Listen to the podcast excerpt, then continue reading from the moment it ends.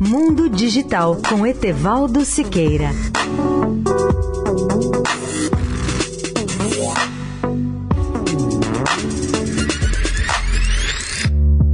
Olá, amigos da Eldorado. Vou dar quatro exemplos de objetos inteligentes curiosos que eu conheci no CES 2020 de Las Vegas na semana passada. O primeiro foi de uma roupa high-tech apresentada pela Bayant, uma empresa canadense de computação têxtil premiada por seus shorts especiais Skin, que quer dizer uma pele com dois Is aí, que prometem controlar o estresse, a frequência cardíaca e a qualidade do sono.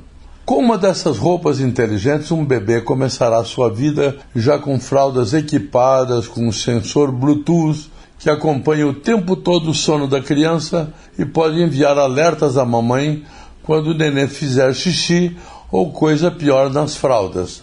Um segundo exemplo de objeto inteligente que eu vi na feira de Las Vegas foi lançado pela startup coreana Ten Minds, quer dizer, 10 mentes, que teve a ideia de equipar um travesseiro de 378 dólares com um airbag que infla, ou seja, que se enche de ar gentilmente para reposicionar e tornar mais confortável a posição da cabeça do dorminhoco.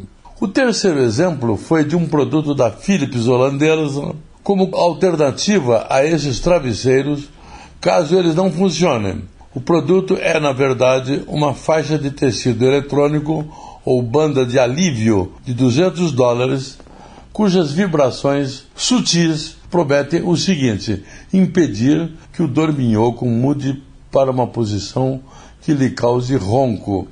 Por fim, uma quarta proposta para quem tem insônia, sob a forma de uma cama inteligente denominada Clima 360 Sleep Number.